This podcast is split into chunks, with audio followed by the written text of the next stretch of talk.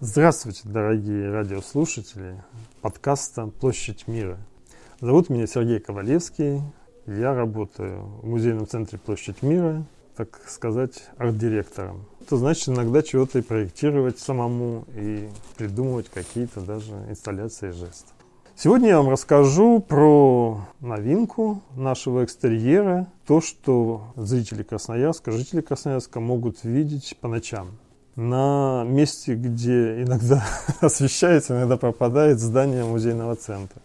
Но один световой эффект, одно чудо света, по-моему, работает всю ночь. Называется оно, это сладкое слово «свобода». Ну, это сладкое убросим, там всего одно слово написано на самом высоком объеме э, вот этого вот архитектурного комплекса. Сам по себе комплекс очень уникальный тем, что в нем практически нет окон, а только глухие стены, поверхности. Это такой пример минималистской, модернистской архитектуры, конца 80-х годов прошлого века. Поскольку архитектура этого здания задумывалась ее создателем, архитектором Демихановым, как такая отсылка, как такой парафраз, как такое посвящение э, заповеднику Столбы, а точнее скалам, которые там являются основным таким местным специалитетом, приманкой, то наша задача была все время помнить об этом, и в процессе некоторой реновации, обновления, которое в этом году произошло созданием, а именно оно получило такое очень мощное капитальное ремонтное нововведение, хотя полностью повторило старую поверхность практически, мы должны были в этом процессе обновления архитектуры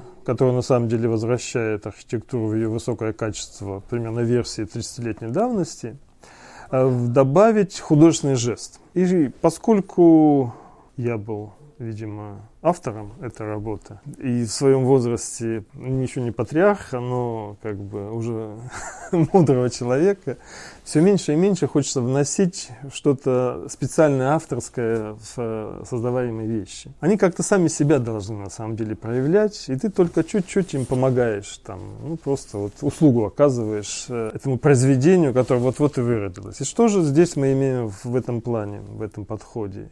Дело в том, что заповедник стал столбы, помимо всяких прекрасных причудливых скал, есть одна скала, которая уже сто лет несет на себе печать такого апгрейда человека, дополнения человека. Это скала, которая получила название «Свобода», просто потому, что, начиная еще с дореволюционных времен, столбисты первые начали писать там слово «свобода». Неумело, коряво, но на такой высокой отметке, что принципе, только они, скалолазы, могли до нее добраться. И если захотеть стереть, а ее иногда стирали, так сказать, царские жандармы, видимо, то она быстро восстанавливалась. И вот эта традиция какого-то, знаете, такого свободолюбия, с одной стороны, с другой стороны, на самом деле сообщество, которое вот уникально родилось в этой природе с этими жителями. А именно красноярцы там же в основном ходят, ходили на столбы. Эта традиция, в общем, вспоминается всеми и как-то ценится. И когда мы, в общем, думали о том, как же вот этот прообраз столба Красноярского, скалы, каким является вот этот бывший музей Ленина, ну, что ли, немножко дать ему человеческого измерения, да, человеческого лица, то как вот родилась эта идея написать слово «свобода» на самой верхней плоскости этого здания. Но написать уже, конечно же, ни в коем случае не красками, потому что, чушь, банальным стрит-артом заниматься, а написать как бы нематериальностью, да, виртуально, виртуальными красками. И вот у нас появилась как раз возможность такая в этом замечательном процессе освещения всей стрелки. Проектировщики, которые вошли и выиграли как бы проект и конкурс, группа Ultimatum Group, когда мы с ними говорили, а что бы еще, вот, кроме того, что они очень хитрую подсветку придумали, архитектуру такую динамическую, но очень деликатную, выявляющую ее, прежде всего, природные свойства этой архитектуры, можно так говорить, ее поверхности, ее пластику, ее архитектуру то как бы они легко пошли мне на встречу, когда я сказал. Мне эта идея пришла, наверное, уже года два назад. Я на одной из биеннале хотел это сделать, тоже какими-то флуоресцентными красками. Он говорит, есть такая технология, гобопрожекторы, которые любой трафарет могут, так сказать, спроецировать просто светом. Вот мы с ними, слава богу, договорились, и они даже переусердствовали на самом деле. Вот. Э, я, с одной стороны, хотел, чтобы это Теперь нас двух у нас горит, я не знаю, что с этим делать. Думаю, хожу.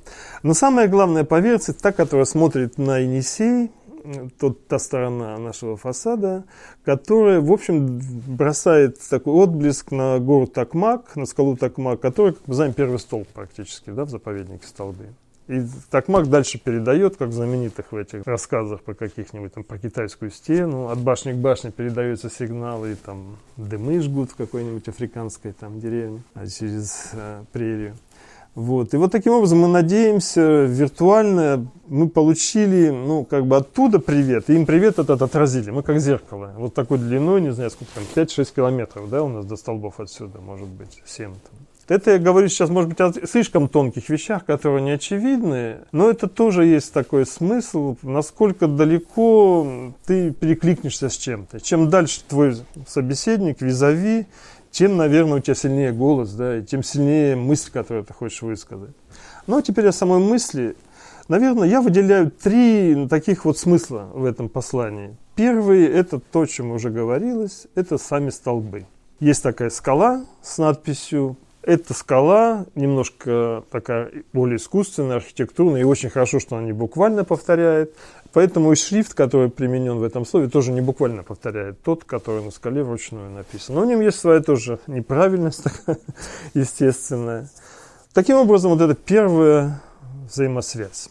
Второе значение – это уже про то, кем мы являемся, чем мы занимаемся, что за культурная институция скрывается за этими бастионными стенами.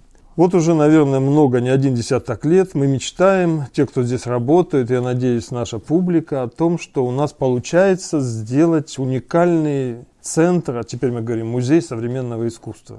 В общем, это такая, такое заведение, учреждение, где современность как таковая и художественная современность, современная и художественность находит себе место. А поскольку сегодня мир искусства крайне широк, разнообразен, вы там не только уже картину и скульптуру можете обнаружить, но и целое кино там люди снимают, да?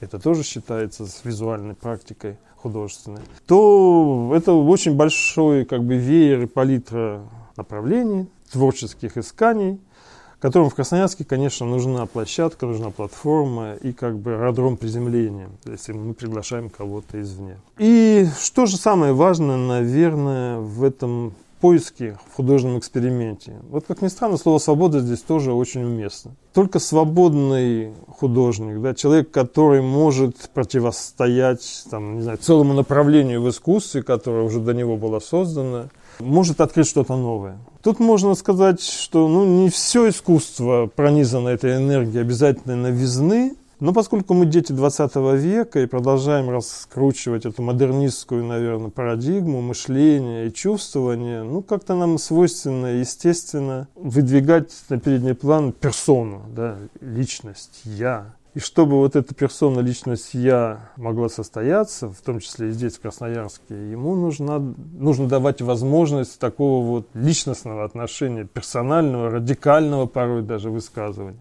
В общем, я все это веду к тому, что свобода очень важный компонент э, в культурном творчестве. Не будем касаться сейчас социальных практик, да, э, там, политических. На самом деле везде это важно. В обществах 21 века это какая-то вообще аксиома, да права личности там, и так далее. Но мы говорим с вами о культуре, и прежде всего, и главным образом, это свобода, это месседж, или, как сказать, слоган, а точнее девиз культурных практик. И тут нам помогает выдающийся философ, э, э, ну, может сказать, и нашего времени, и вне времени, Иммануил Кант, если вы знаете, умер он в России, могила находится в Калининграде, которая намного позже его смерти отошла как бы к нашей с вами родине. Кенигсберг это был.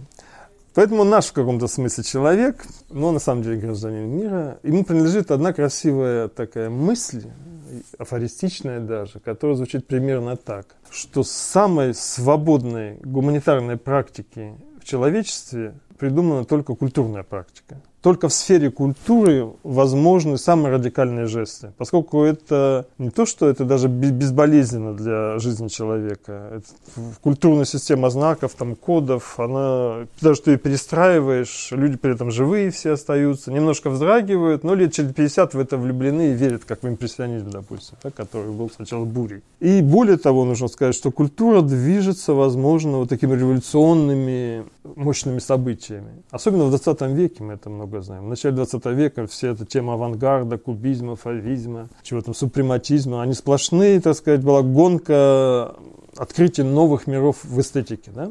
И, кстати, мне, многие из них остались в истории культуры. Многие из них попали в музеи, и сегодня одни из самых дорогих – это вот авангардные произведения. Я это все к тому, что надо ценить это и культивировать возможность свободного экспериментального высказывания. И, скажем, в музее более классическом, более, ну, скажем, историческом, да, это очень неочевидно, но на самом деле и там это тоже есть.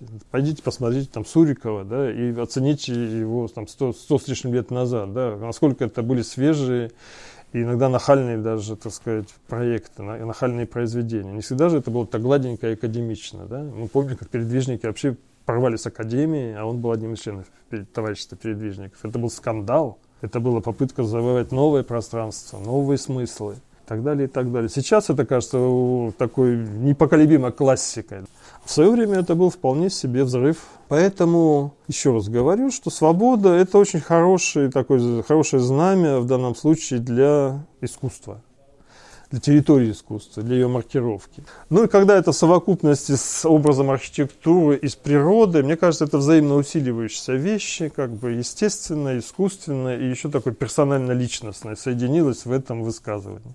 Ну вот. Ну и последний, наверное, мотив, может быть, третий такой, что такой ландшафт прекрасный вокруг этого архитектурного произведения, что он какой-то такой простор открывается здесь, да, даль открывается. Но где простор и даль, там вот это свободное дыхание, свободное какое-то самоощущение мира, здесь тоже, в принципе, уместно. Это такой вот характеристика, что ли, ландшафта. Да? Здесь высвобождается какая-то даль, я бы так сказал. Мы в каком-то смысле находимся на такой отметке, где у нас движутся какие-то смыслы, массы воздушные. Воздух, на самом деле, движется здесь, на, в этом месте над головой, на той отметке. И в этом смысле, прежде всего, разрешается говорить от собственного имени, от первого лица, на горизонте какого-то сообщества, на горизонте мы. Да? Вот здесь, на этой возвышенности, ну, то, что называется искусством. Искусство очень личностно, но оно может быть освобождено вообще от всего. Поэтому здесь можно все, грубо говоря. И самое важное, одно дело мы кураторы, там люди, живущие внутри, в это свято верим, но самое главное, это же обращение к публике, обращение к городу, в каком смысле и к миру, конечно, но прежде всего к городу.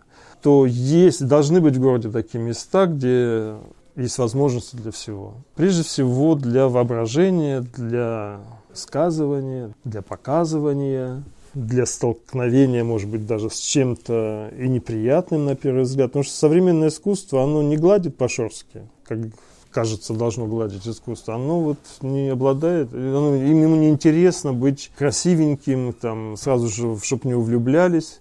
Оно скорее проблематизирует и дистанцию сначала обозначает. Но эта дистанция очищающая, как на самом деле любая, не знаю, практика чего? Ну, мистическая практика веры, практика построения души и духа. Это всегда, в общем, труд, который потом окупается ну, целостностью личности, наверное, и всем, чем он, человек приобретает в итоге. Поэтому свобода в том числе и для возможного непонимания. Вот я, наверное, к чему веду.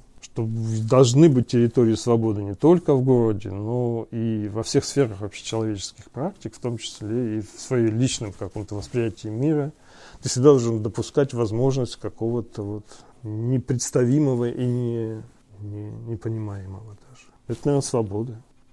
Есть еще красивая, тончайшая совершенно мысль философская. Мне очень понравилось. Я Олега Рансона прочитал, философ, который как бы анализирует позицию другого философа, его старшего предшественника Мамираба Мардашвили, который где-то в своих речах, выступлениях, в учениях, он почти не писал, а только говорил, сказал так, что крайне важна для подлинного, подлинной состоятельности человека это темнота действия. Ну и там мысль такая, что в темноте, собственно, только человек и черпает смысл, истину и основание. Почему так много говорится про темноту? Потому что 20 век это темные века, новые темные века, понимаете, вот как ни странно. Потому что те ужасы, которые, через которые прошло человечество, и достаточно коллективно причем, в разных совершенно точках земного шара, они говорят о том, что куда-то оно сильно в тупики забрело.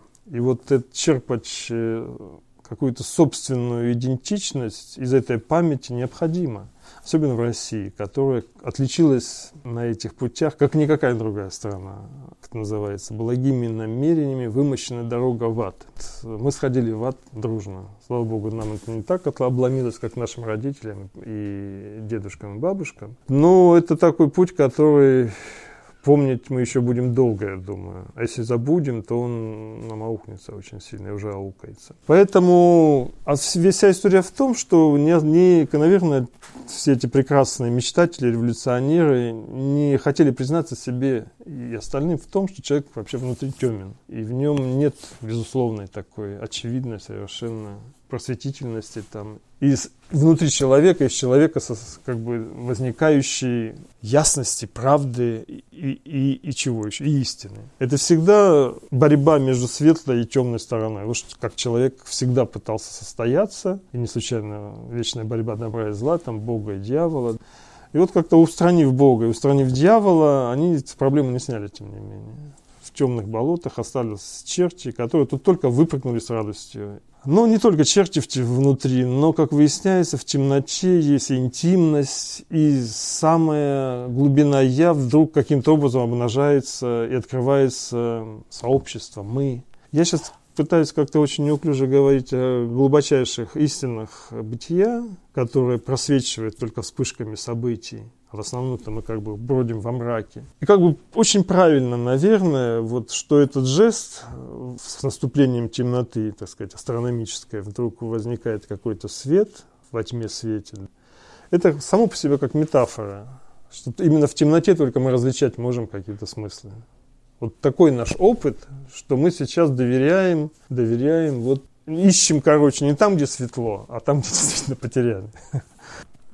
И вот этот жест такой темного действия, можно, например, смело э, интерпретировать это возникающее слово «свобода», которое появляется только в ночи, хотя кто-то мне говорит, что и днем даже пасмурные, надо проверить.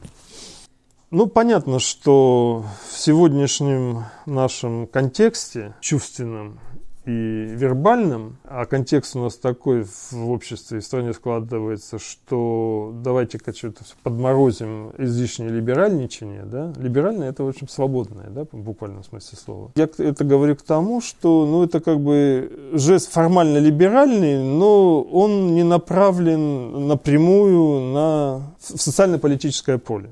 Это, еще раз подчеркиваем, это эстетическая практика. Это жест на территории искусства, и он четко ограничен территорией искусства, и он тем самым ее как бы и, с одной стороны, обосновывает, а с другой стороны, ну, посылает наружу сигнал о том, что вообще-то мы давайте вот на этой территории свободы художественного выражения, высказывания, понимания начнем вырабатывать язык и для другого, и для наших социально-политических а, обстоятельств, для наших социально-политических сфер где, собственно, сегодня мы наблюдаем с вами совершенно объективно ну, какое-то ужесточение ужесточение и нравов слегка, но более ужесточение, непримиримость и нетерпимость к, опять же, подчеркну, наверное, к свободному личностному отношению и высказыванию по поводу каких-то коллективных мнений, так бы я это назвал. И в этом смысле есть какая-то параллель, возможно,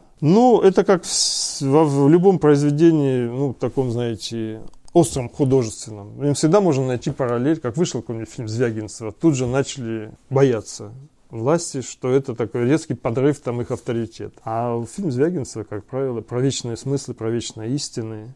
И даже если там не в очень хорошем свете какой-нибудь местный начальник показан, ну, это все равно более и сложнее образ, чем просто какой-то там самодур, властвующий над людьми. А власти, которые вообще в крови и в, в теле человека, на самом деле, искусство. Поэтому и свобода это тоже такая вот, которая, ну, не прямого действия, что ли, не про это разговор. Свобода мысли, свобода чувства, наверное, прежде всего, и про что эта работа. Почему только про это? Ну, прежде всего, надо все время воспринимать высказывание в контексте. Это музей современного искусства, это гора, скала, которая, вот про то, что я сказал, связана с сообществами какими-то персональными, человеческими, локальными в виде столбистов. И, в общем, вот это все должно настроить вас на такой вот совершенно конструктивный лад, я бы так сказал, в отношении общественной повестки. Понятно, что здесь можно сказать, что это выход на какую-то грань, но все равно мы остаемся здесь на территории искусства. И это, с другой стороны, искусство постоянно должно делать. Оно все время испытывает свои границы между искусством и социальной практикой, допустим. Между искусством там, и наукой, между искусством и чем еще там.